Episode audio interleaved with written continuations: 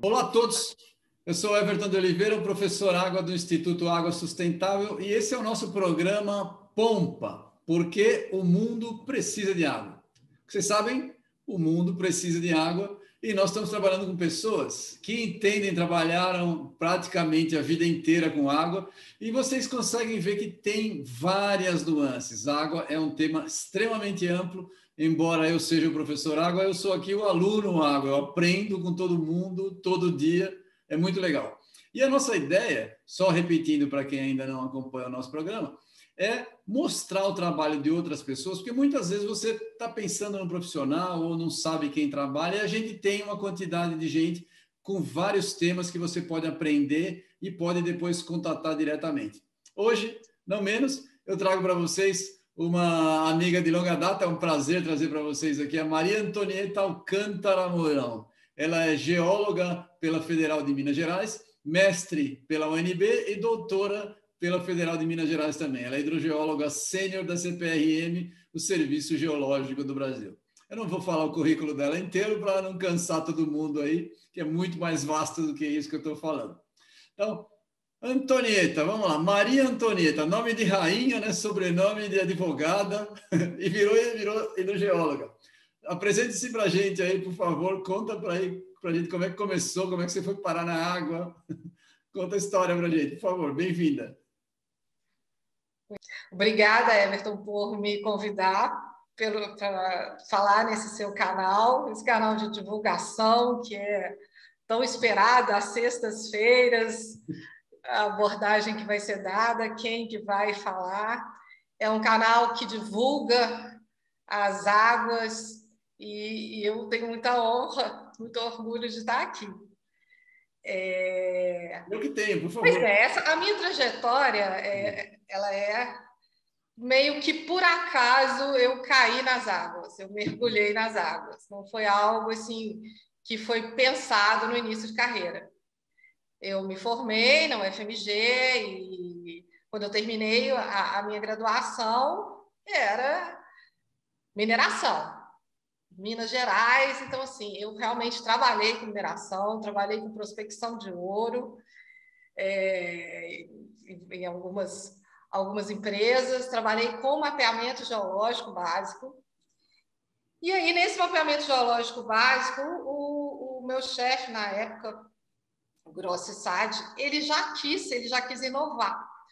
E aí ele colocou uma condição que os, os mapas geológicos já tivessem marcados pontos de água, poços, nascentes. E isso foi uma inovação para a época. Eu achei até interessante, porque eu não, a gente não, não teve essa, essa orientação no, na, na graduação. É Depois eu fui trabalhar na Copasa, e lá foi a, a minha escola, a minha grande escola. A Copasa é a Companhia de Saneamento de Minas Gerais. Então, foi onde eu aprendi a, o valor da água. A, e, e, tive que é, realmente aprender on the job. Como, como, a, maioria como, assim, de nós, é, como a maioria de nós. Como prospectar água. E, e, eu descobri que realmente assim a, a, a água ela e a água subterrânea ela tem um valor enorme, principalmente nessas nas comunidades rurais Sim. e a dificuldade muitas vezes de obter água. Então a gente tinha esse grande desafio quando eu trabalhei na, na Copasa de descobrir fontes de produção para as cidades, para as comunidades e, e foi o, o meu começo. Olha que legal. da Copasa, eu fui para a CPRM. E aí, então, realmente. Vamos contar um pouquinho, porque assim, eu sempre falo que quando a gente vai para geólogo, Minas Gerais dá aquela sensação de que Deus resolveu brincar de geologia e fez Minas Gerais, não foi isso? Porque tem tudo para você ver em Minas Gerais é impressionante, né? E por isso que sai geólogo de mineração em Minas Gerais. Mas aí, como é que você pulou da mineração para a Copasa? Foi, é. por acaso? Como é que aconteceu? É, foi meio por acaso. Foi, então, quando eu terminei. Você está numa área, sai para uma área diferente. É, eu terminei o meu, o meu mestrado, meu mestrado foi em Geologia Econômica, e esse projeto, que era um projeto de mapeamento grande na, na região leste de Minas Gerais, ele acabou. E aí a mineração já estava meio inquieta, disse, bom, e agora o que eu vou fazer? e apareceu o concurso da Copaz Vai. Quem sabe eu não, eu não mergulho nessas águas. Olha e só. aí estudei o concurso e passei.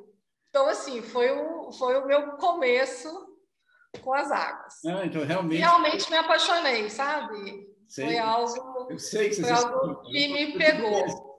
Até pelo lado social associado à água. Sim. Porque assim, eu via isso um pouco assim nos estudos que a gente fazia. Não, esse esse lado é mais direto com, com as comunidades, com a sociedade, ele, ele não é tão tão claro, né? Não é tão óbvio. É e a água não a água é direto. E o benefício do seu trabalho, ele também ele é muito rápido, você enxerga isso. Então, é, trabalhar com água me trouxe essa grande alegria de que o meu trabalho ele tem um, um, um, uma função social muito grande. É verdade. Mas, Antonieta, é, eu não sei se você trabalha, trabalhou com várias comunidades. A gente vê, quando a gente trabalha com água subterrânea, a gente vê o resultado na comunidade, mas a gente, as pessoas não enxergam direito isso. A gente tem uma dificuldade muito grande de passar essa informação. Né? E, e a CPRM, para quem não sabe, muita gente que assiste a gente nem sabe que a CPRM é o Serviço Geológico do Brasil. E que a CPRM trabalha muito com água. As pessoas pensam em serviço geológico, pensam só em mineração. Tem muito trabalho com água importante e a CPRM é líder nisso aqui no Brasil. Né? É... Como é que a CPRM trabalha esse negócio de água né, dentro da CPRM? Conta para a gente aí, para quem não sabe, como é que funciona o trabalho da CPRM? Muita gente que assiste a gente trabalha com água, mas não trabalha com água subterrânea. Bem lembrado, é, porque às vezes a CPRM é muito associada com a geologia, né? apenas. E não, a gente tem um setor de água que é muito abrangente, em várias frentes, tanto em água superficial quanto em, em, água subterrânea. A superficial, eu acho que talvez a que seja mais conhecida é a operação da rede hidrometeorológica, né? Que é a Sim. operação do, das estações pluviométricas, fluviométricas, climatológicas é, no Brasil.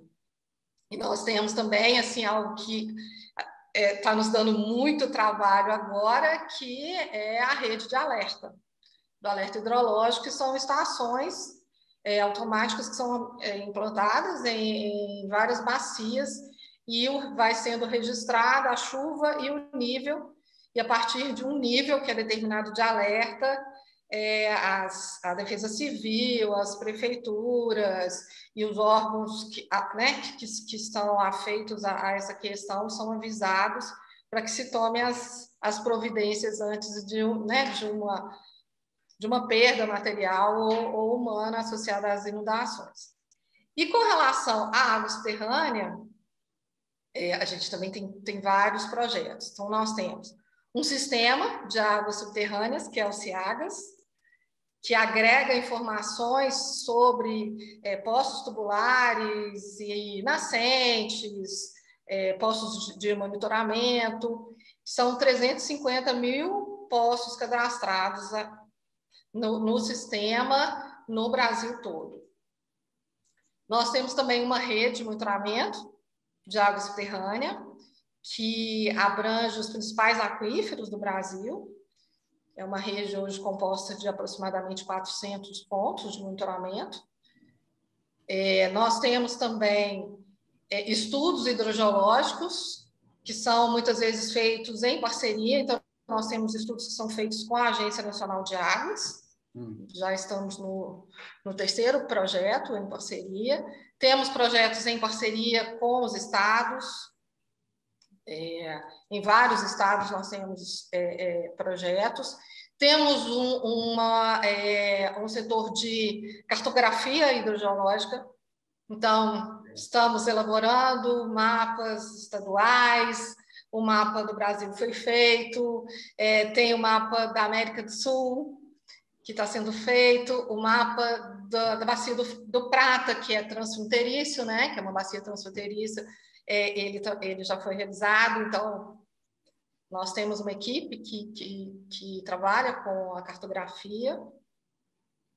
É, temos também é... O mapa isotópico que o Roberto já deu entrevista. Ah, é, é, bem lembrado. Temos, é, temos que é um centro colaborativo com a Agência Internacional Isso. de Energia Atômica. Isso. Então, assim, nós estamos já trabalhando com isótopos. O Roberto, ele ele está à frente, ele conduz muito bem, ele instalou estações de monitoramento de chuva, que são aquelas estações GENIP, em vários pontos do Brasil. Então, é, a gente praticamente não tinha nenhuma, tinham duas ou três, e agora a gente está com essas estações é, implantadas, várias é, é sendo operadas pela própria CPRM, seus escritórios regionais. É, e temos também é, estudos que são feitos de pesquisa mesmo, pesquisa tecnológica. Então, nós estamos agora investindo em estudos de hidrologia hidrogeologia espacial. Então, nós temos pesquisadores que já estão trabalhando com é, pesquisas voltadas para compreender tanto a, a, os recursos hídricos superficiais quanto subterrâneos utilizando satélites. Ah, que legal. É, Bom, eu acho que é isso, que eu me lembro. É, é, isso. Tem um, tem um, é tanta coisa. Eu acompanho bem o trabalho da CPRM, é muito legal. Para quem não sabe, como é que é a estrutura da CPRM? A CPRM está em todos os estados? Não, ela, ela, ela não está em todos os estados, não. Ela está em praticamente todos os estados, e os estados em que a gente não está, nós temos é, escritórios, que são pequenos escritórios e que dão apoio as pesquisas. Nós temos escritórios e temos núcleos, núcleos que, que estão em estados em que não, não tem uma estrutura de escritório. É, as pessoas, é, esse é um detalhe interessante. Serviço geológico não tem como escapar, ele tem que ser serviço do Estado. Muitas pessoas não, não, não conseguem enxergar direito isso, mas ele, ele é um serviço básico, ele precisa existir porque ele gera muito, ele, ele é base para geração de riqueza, né? As pessoas não enxergam isso às vezes, né? É, e, e muitas vezes a gente tem um serviço geológico bom, mas ele, precisa, ele poderia ser mais forte no Brasil. Essa é a minha opinião, né? Você obviamente dentro tem uma clareza muito melhor dessa necessidade, mas as pessoas de fora talvez não consigam enxergar. Não é um serviço relativamente barato, né? Porque ele demanda não, muito é. trabalho mas ele é extremamente importante e ele dá muito retorno para o país, né? Mas voltando para a água, vamos voltar para a água, que é, eu, eu tô puxando, como eu sou geólogo, eu não posso deixar de enxergar o valor do Serviço Geológico Nacional. Né? Claro. Uhum. É, fala um pouquinho para a gente da rede de monitoramento, do, da RIMAS, né? Quais foram os desafios? Porque é um trabalho qualquer coisa que a gente pensa em falar no Brasil, o Brasil é gigante, é uma trabalheira sem fim. Conta para a gente como é que foi feito isso daí, como é que é a estrutura, como é que foi o passado e qual o futuro disso aí. É, a Rimas ela foi, ela foi concebida de uma necessidade que a gente percebeu que o Brasil já tinha um uso muito grande de água subterrânea, vários aquíferos sendo utilizados né, há décadas, e a gente não conhecia, conhecia nem, nem como é esse uso, a capacidade de suporte desses aquíferos, e a gente precisava de ter mais informações para gerar conhecimento a respeito dos aquíferos e desse, dessa da capacidade de renovação e de suporte. Então, ela surgiu de uma necessidade mesmo, de uma percepção que o Brasil precisava ter uma rede. Isso foi em 2009.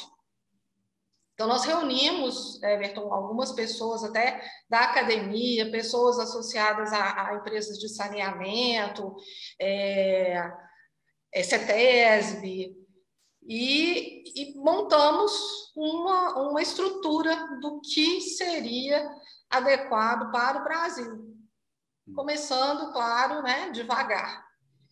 E a partir dessa estrutura e dos objetivos, como nós saímos para implantar a, as estações de monitoramento. Grande parte dos, dos poços que são usados para o monitoramento são construídos, são poços que nós perfuramos a partir de critérios né, de uso da água, de, é, de importância da água para naquele associado àquele aquífero.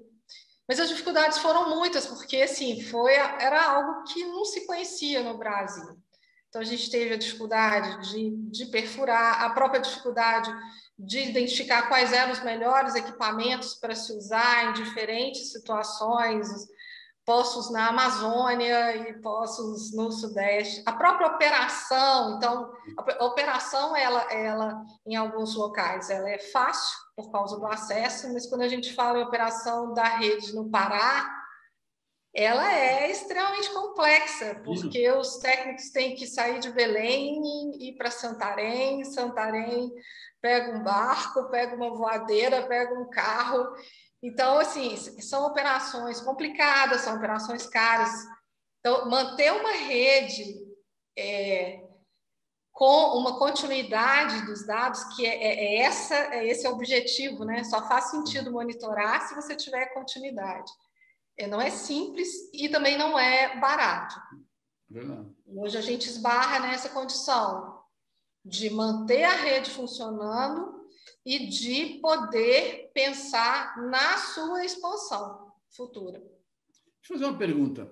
É, não tem como usar poços existentes ou poços novos que possam ser adaptados para isso? Porque o custo de perfuração, de instalação do poço é muito alto, né? Então, você tem um poço que já, já vai ser usado para alguma coisa, talvez ele pudesse ser uh, associado. Tem essa possibilidade?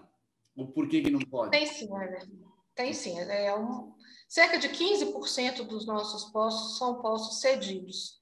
Hum. Mas é, nem sempre é a melhor solução, porque muitas vezes aquele poço ele foi cedido numa situação em que não havia problema no sistema de abastecimento, que não houve um, né, uma seca, e, enfim. Então, assim, muitas vezes os postos eles são solicitados para retomar, eles são cedidos pela companhia de saneamento, mas em algumas situações eles são solicitados para retornar ao, ao sistema de abastecimento. O ele, não é usado, ele não é usado para bombeamento, ele é só para monitorar.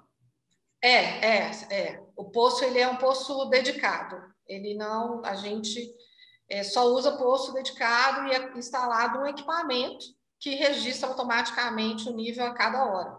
E aí um, um técnico ele, ele deve ir a cada cerca de três, quatro meses ir nesse poço, extrair o dado, então levar para o escritório e fazer a, a consistência do dado. Ah, entendi. É, então, existe essa possibilidade. Aqui em Minas, a gente tem um, um, um acordo que nós fizemos agora com a Copasa, juntamente com o órgão gestor, para que sejam cedidos postos, mas cedidos de verdade, assim, cedidos é, postos que realmente eles não, não querem mais e que a gente possa é, utilizar. Mas o posto ele tem que seguir um critério, né? Ele tem que estar tá está é, captando um só aquífero, ele tem que estar tá com uma condição é, construtiva é, boa. Então, enfim, é, nem todos caem dentro dos critérios que a gente precisa.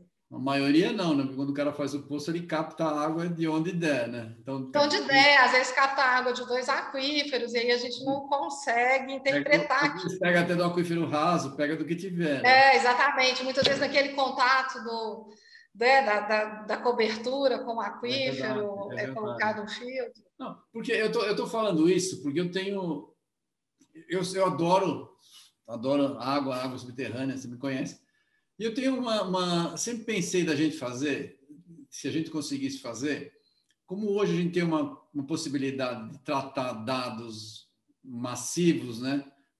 Tratar big data é um negócio que não é mais o fim uhum. da picada se não valeria a pena a gente ter uma integração de vários postos, pegar um monte de postos, tentar fazer, fazer uma pesquisa para filtrar dados de postos, ver quais postos, através de estatística, a gente consiga selecionar, e não só de geologia, porque como a gente tem alguns postos que são já representativos no RIMAS, a gente, tem, a gente já tem parâmetros de comparação. Então a gente consegue, uhum. a gente não está saindo, não estamos no escuro, né?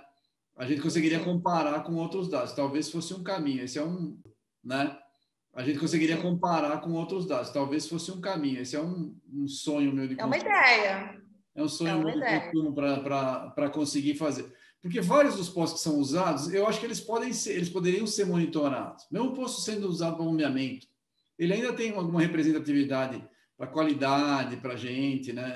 Ele, ele pode Sim, ser. É, é. É, ele poderia ser usado, ele poderia, Everton. A gente pode, desde que sim, a gente soubesse o tanto que está sendo captado, porque aí fica fácil de, de comparar, né? O que está saindo e, a, e, aquela variação.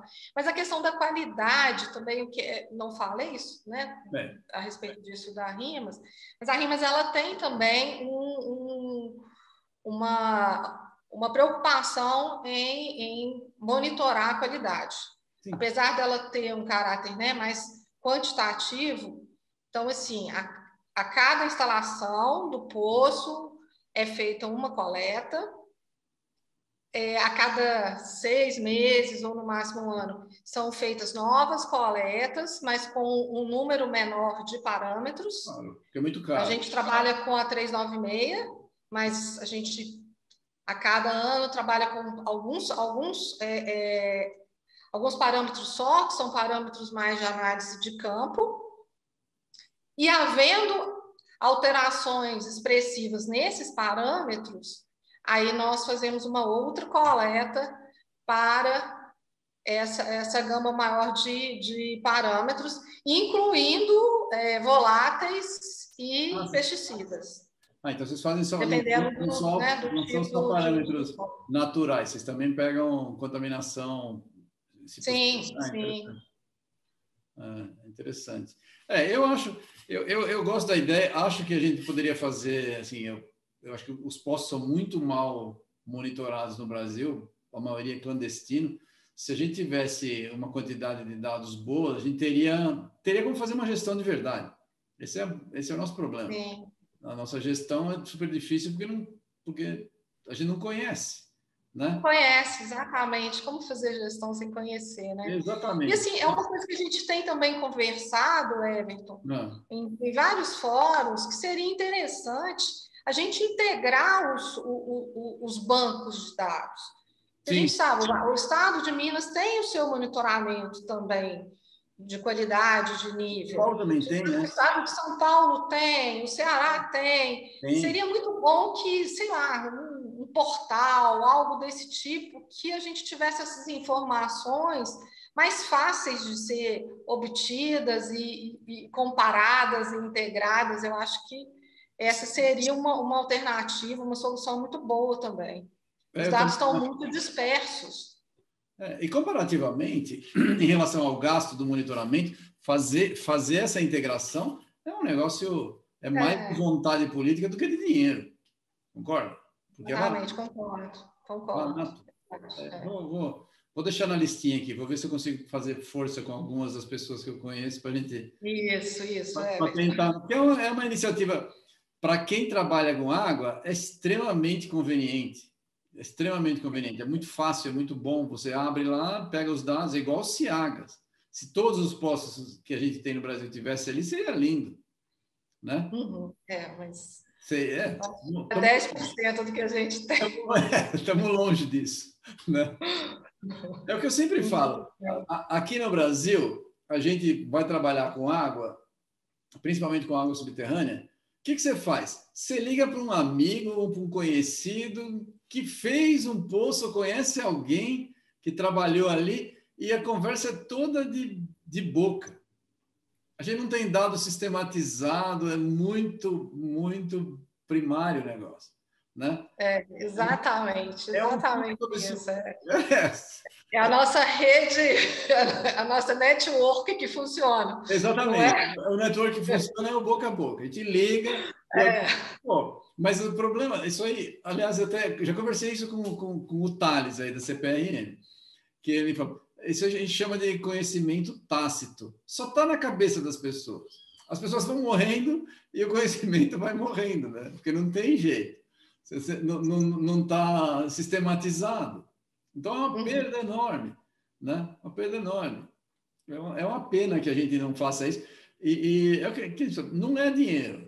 Não é dinheiro. É, e não é nada assim. Eu, eu não entendo muito de informática nem de formação de, de bancos de dados e portais. Mas eu imagino que não seja algo tão complexo, desde que se tenha vontade. Não interessa se, se é complexo. Hoje tem como fazer. É, uhum. Mas comparativamente com fazer um poço profundo, por exemplo, que custa caro, é, ela é relativamente barata. Porque hoje, é, memória, máquina, não é mais um negócio tão caro. É, Isso caiu é. demais. Você vai pagar as horas, mas não é um serviço que você paga 50 vezes. Depois você fez, é mais manutenção. Então, não é um negócio absurdo. Eu não consigo entender por que a gente não faz. É porque ninguém vê a utilidade de fato. Esse é o problema. Por isso que eu falei, ah, as águas nós têm que ficar mais né? Nós vemos. Mas nós somos. Assim, eu, eu converso isso trabalhando com o pessoal.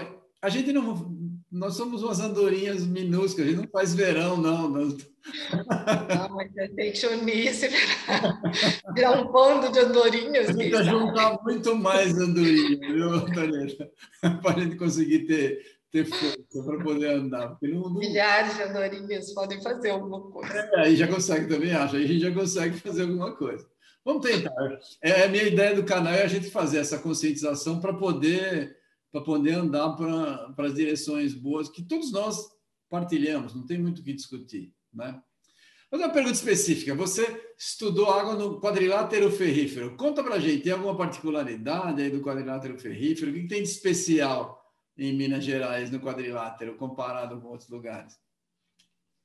É, o quadrilátero é o meu quintal aqui, né?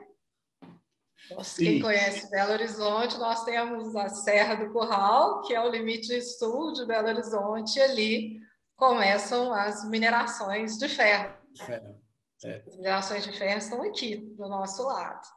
O quadrilátero ele é, ele é uma província metalogenética, né? Ele, é, ele tem vários recursos minerais, e o, os principais são ouro e ferro. E o ferro hoje né, tem, tem uma, uma importância absurda.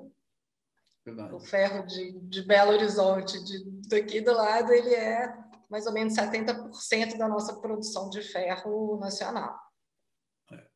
E, é uma das... e água e mineração está muito associado. E mundialmente a gente é um produtor de ferro importante. É, a gente é o segundo do mundo. É, logo, a é, a Austrália. Uma produção de ferro no mundo é. extremamente importante. Extremamente. Exatamente. Né? E a água na mineração aí? Conta para gente. A água, a água ela, ela tem uma importância muito grande, seja como insumo, Sim. né? é preciso para o beneficiamento, para o tratamento, para né, as instalações.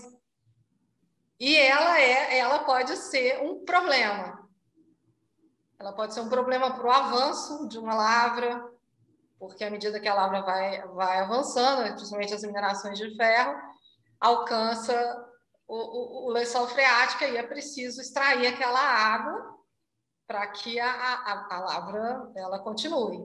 Mineração de ouro são, são minas é, subterrâneas que também precisam de fazer o desaguamento para minerar. É, eu trabalhei especialmente na questão da água associada ao minério de ferro. E o minério de ferro, a geração do minério de ferro está diretamente associada à geração do principal aquífero, que é o aquífero que a gente chama aqui, o aquífero Cauê. Então, junto das minerações, das áreas das minerações, nós temos é, grandes nascentes nós temos cursos da água que são alimentados pelo aquífero associado à mineração. Então a gente vê esse esse conflito, né? É. Para quem nunca viu, quanto de água nós estamos falando? Porque sai água de mineração, hein? Né? Sai muita água. Os poços, os poços, assim, cada, cada mina tem vários poços de, de rebaixamento. São poços de 200, 300 metros cúbicos hora. É, então, são. Para quem não é, tem é 300 metros cúbicos hora, é água é um mundo de água. É água, é água, é o mundo. E a, e a mineração ela só pode operar se não tiver água. Não tiver água, sim. Então nós, te, nós temos essa condição, assim, que é, a mineração ela retira a água, mas também ela causa impactos. Então Sim. esses impactos eles têm que ser é, conhecidos. Então, dizer, é, há uma exigência muito grande que as minerações façam monitoramento. Então, existem aqui redes de monitoramento que são operadas pelas minerações, redes de monitoramentos assim, com mais de décadas. Sim. E, e eu utilizei muito isso meu doutorado, foi, foi o, que, é, é, o que me motivou a trabalhar com, a, com água subterrânea no, no doutorado aqui no quadrilátero, porque tinha muito dado, tem muito dado de monitoramento, de, através de piezômetros, monitoramento de cursos d'água, e isso permitiu que eu fizesse uma integração de todas essas informações e, e, e é, conseguisse definir quais são as, as recargas que esse aquífero recebe, então quais são, qual a capacidade dele de, de é, renovação mesmo, as direções de fluxo, é, os tempos de, é, de residência das águas. Então, a gente tem águas que são águas é, seculares e águas recentes. E tudo isso permitiu montar um, um, um panorama da questão da água subterrânea associada à mineração. Que legal, muito legal. Mas deixa eu fazer uma pergunta para você. Quando a gente trabalha, a gente tá, eu fiz recentemente, a gente vai, vai, vai ter uma entrevista aí com o pessoal lá da, da Itália sobre, uhum. sobre subsidência, né? Um trabalho muito legal, muito legal. É, tem alguma coisa de subsidência relacionada à, extração de água aí, aí na região? Que eu não tenho informação disso, né? É, eu não, acho que não, né? Subsidência, não, não, não, não tem não, porque na verdade a, a mineração ela já, ela já vai, ela já vai aprofundando em questões de subsidência associadas à extração de água no ambiente cástico. Então, ah, nós sim. temos cidades aqui próximas a Belo Horizonte que já vivenciaram problemas. Sete Lagoas, por exemplo. Então, são, são cidades que utilizam muito da água subterrânea nesse ambiente que é que tem grandes condutos e cavernas subterrâneas e quando a água é extraída, você tira né, a sustentação e acontece esse abatimento. Isso a gente tem. É, então, é, porque a gente viu uns negócios interessantes. A minha, eu, tenho, eu tenho uma dúvida, eu tenho uma teoria, não uma teoria, já é uma, uma verdade. A gente está fazendo constantemente, é, nós estamos tirando água subterrânea constantemente, nós, eu falo a humanidade, o mundo em geral. E a nossa preocupação em devolver, porque você falou de recarga, para você fazer o, o balanço, saber de onde, como é que a água está sendo é, recarregada, está voltando para o aquífero, é, a gente tem sempre, na maior parte dos casos, um resultado negativo. A gente tira a água e não coloca de volta, né? E, e essa água vai terminar nos oceanos. É o que acontece. A gente tem uma medição, é uma publicação recente, que 20% da elevação do oceano não é de gelo, não é mudança climática, é água subterrânea que está indo para lá. Ou seja, a gente está lentamente drenando os nossos continentes, né? A gente tem que ter alguma preocupação em relação a pôr a água de volta, porque o resultado, você é da área, você sabe, o resultado é começa a secar nascente, né? Depois seca uma região de alagado e diminui uh, o fluxo de base de rio. Né? Exatamente, né? é. E aí as coisas não acontecem do dia para a noite. Então as pessoas percebem quando o mal já está estabelecido, não é? Então, é, essa situação é. acontece, você tem, você tem alguma, alguma referência disso aí, de área de, de, de fonte que secou, isso não é, não é incomum hoje em dia, não é? Não, é, a gente tem. No próprio quadrilátero é, existem impactos conhecidos de, de nascentes que foram suprimidas pela, por, pelo, pelo rebaixamento.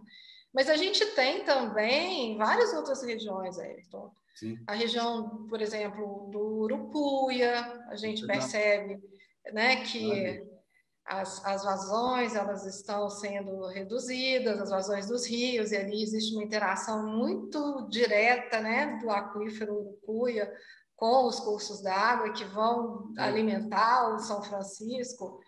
É, nós estamos trabalhando agora num, num, projeto no norte de Minas, que é numa região cárstica, e que é muito dependente da água subterrânea, mas a conexão rio-aquífero é ainda mais direta que do, do, do Urucuia, porque são né, os condutos que... Diretos, é verdade. é verdade. É, que alimentam diretamente o rio, e o rio que alimenta o aquífero.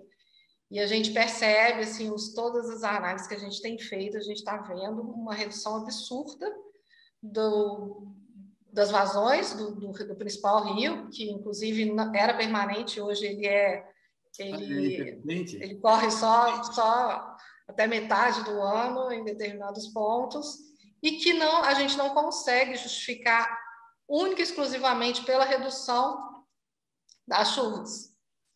Claro. Então, o que, o que né, está nos, no, no, no, nos é, é, onde a gente que a gente está percebendo é que o uso da água subterrânea já está comprometendo uhum. esse fluxo de base do, do rio principal.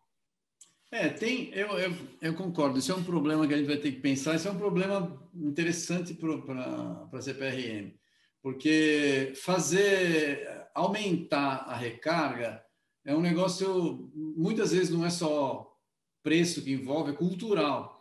As pessoas podem fazer barreiras, podem permitir infiltração. Isso aí não existe na cultura é, das pessoas, né? É só captação, não é armazenamento subterrâneo. Não existe essa lógica cultural, né? A gente viu, viu uma entrevista interessante que vai sair, nós vamos publicar agora essa, agora no começo, agora em março, o pessoal da, da Indonésia, muito interessante. Uma vila na Indonésia onde as pessoas constroem nas casas poços de infiltração de, de água de chuva. Então, o cara gasta dinheiro, poços grandes, de, de grande diâmetro, tipo um poço cacimba, e ele faz, e tem a estrutura, tem até o, o planejamentozinho, é simples, mas é tipo um poço tijolado, com, com brita no fundo, etc. E é só para infiltração. Olha que coisa interessante. Oh, que bacana. Pois muito, é, é uma questão cultural. É, é uma questão cultural, cultural. Porque mesmo lá na Indonésia tem vários lugares que ninguém nem sabe disso. Então, tanto que a cidade, a capital Jakarta, tá para mudar porque ela tá tá subsidiando, ela tá afundando, né? Então, é interessante. Seria um negócio é. da gente pensar de melhorar essa cultura, porque a gente poderia ter muito mais recarga sem um gasto tão grande, eu acho. Né? Claro, claro. É, a gente até chegou a trabalhar, Everton, aqui na, no estado de Minas, com uma, uma, é, uma minuta de deliberação normativa para a questão da recarga e tentar colocar essa, essa recarga gerenciada, né? Essa questão assim, das pessoas que estão com essa preocupação terem também algum tipo de benefício. Sim, eu também acho. Também acho. Ela está, ela tá, de alguma forma, produzindo água, né? Ela está é. ela tá, tá colocando água dentro do sistema. É. Mas é, o que eu percebo é que as pessoas que é, dependem da água, essas comunidades que dependem da água onde a gente tem trabalhado, elas não conhecem a água subterrânea. Não, então, elas não têm a noção de que a água da chuva que percola e que vai alimentar o aquífero.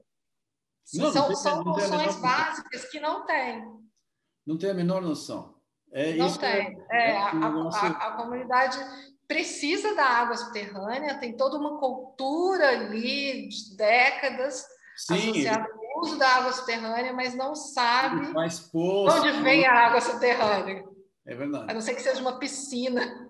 É. inesgotável no subterrâneo, que não é. Né? Não é, é verdade, é verdade. É, esse, esse é um dos trabalhos que a gente faz aqui no Instituto. Né? Aliás, o tema da Unesco desse ano é tornando visível o invisível. A gente está trabalhando com isso. Tem, nós temos um projeto aqui, já foi aprovado com lei de incentivo, junto com o Groundwater Project, para fazer um livro de fotos contando história, chama Água Subterrânea Histórias Invisíveis. Mostrar histórias de comunidades que têm essa relação com a água subterrânea e que elas mesmas não sabem, né? Mostra como aquilo é bom, porque aí, para chamar a atenção de situações é, de envolvimento com água subterrânea. Então, fazer com foto, a gente está planejando, já contatamos um monte de gente, fazer uma exposição, vai ser em dezembro em Paris, então já é um, já é um motivo de, de, de querer ir, né? Para ir para Paris. Eu quero. então, eu vou, vou, vou para a CPRM para participar e, e, aí você pode ir. Então, essa, essa, a gente já está andando com, com o material. A ideia é exatamente essa: pegar essas histórias, aí a gente faz um trabalho de divulgação nas redes sociais, né? Para mostrar esse, esses caminhos, né? Uma das histórias possíveis é essa do armazenamento lá em, na Indonésia, né? Para mostrar alguns caminhos possíveis para as pessoas acordarem, né? Mostrando comunidades, porque se você mostrar técnica de água subterrânea, ninguém aguenta, né? Sim, é, é. Não dá, é, é só para nós mesmos que somos os, os, os apaixonados mas, mas a população em geral, ela pode muito bem conviver com uma informação agradável e importante e tomar ação claro, individual. Claro. Essa é a ideia. Então, eu acho que a comunidade recebe bem, desde que a gente saiba falar. Eu também acho. Que saiba mostrar. É. é, eu acho que eles querem até. Eu também eu acho. Isso, essa, essa, ah, é porque a gente vai viajando para esse interior, a gente escuta aquelas histórias, ah, esse rio nunca secou, a gente não sabe, essa, essa nascente, é, ela nunca teve uma vazão tão baixa, o que está acontecendo? Eu acho que se eles soubessem, eles fariam diferença, inclusive, para proteger, para conservar. Eu concordo com você, eu concordo com você. Porque as pessoas, elas, elas individualmente, elas fazem essas ações. Essas ações individuais somadas, elas são muito importantes. Uhum. São muito importantes. Eu sempre falo, as pessoas hoje em dia têm uma, uma, uma educação, uma tendência a cobrar do governo. Mas se você faz e você vê a necessidade, o, os políticos vão atrás, porque político precisa do voto e ele vai observando, né? O político tem uma antena boa para essas coisas. Né? Se você só força, você tem que criar massa para isso. Se as pessoas começam a se mexer, anda. Anda. Uhum. Então, a gente tem, por isso que eu estou fazendo no Instituto Água, o nosso negócio Água Sustentável é divulgação, para que a gente alcance um público além do nosso público de especialistas. Senão não adianta nada. É o que eu falei, a gente, a gente nós somos poucas andorinhas, Antonieta. né? É, mas é isso mesmo, Everton. Eu acho que a gente tem esse papel, sabe? de, de sair do, do nossa caixinha técnica científica, falando só para os já iniciados e, e, e falar para quem está ali, que está vivendo com a água, que precisa dela e que pode fazer a diferença.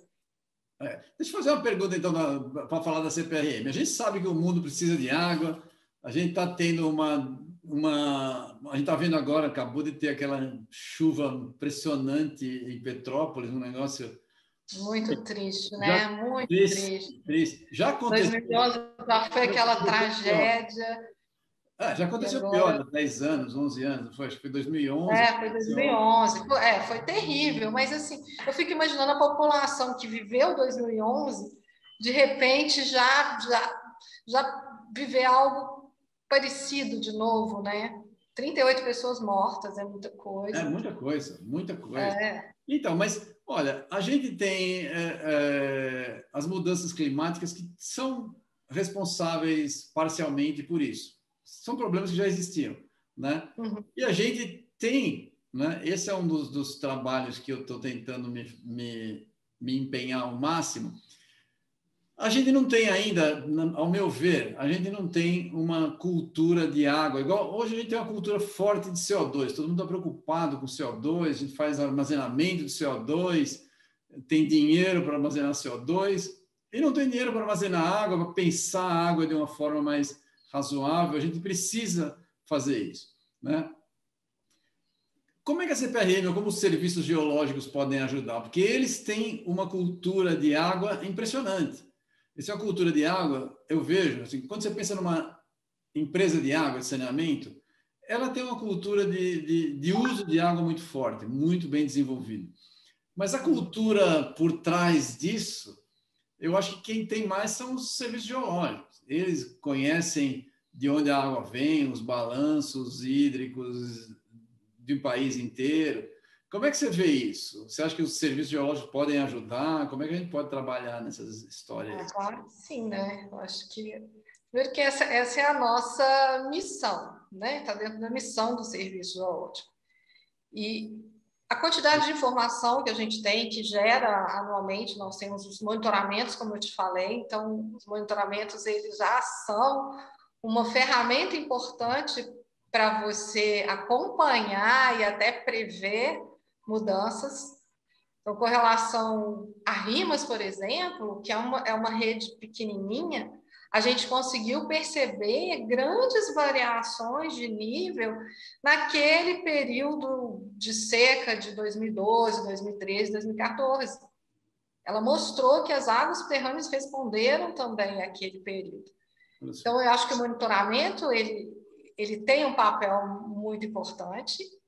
A gente tem esse monitoramento de água subterrânea, mas tem os monitoramentos também. A gente faz o monitoramento de estiagem, então, existe um acompanhamento da estiagem a partir de estações de chuva e de, e de vazão de curso d'água.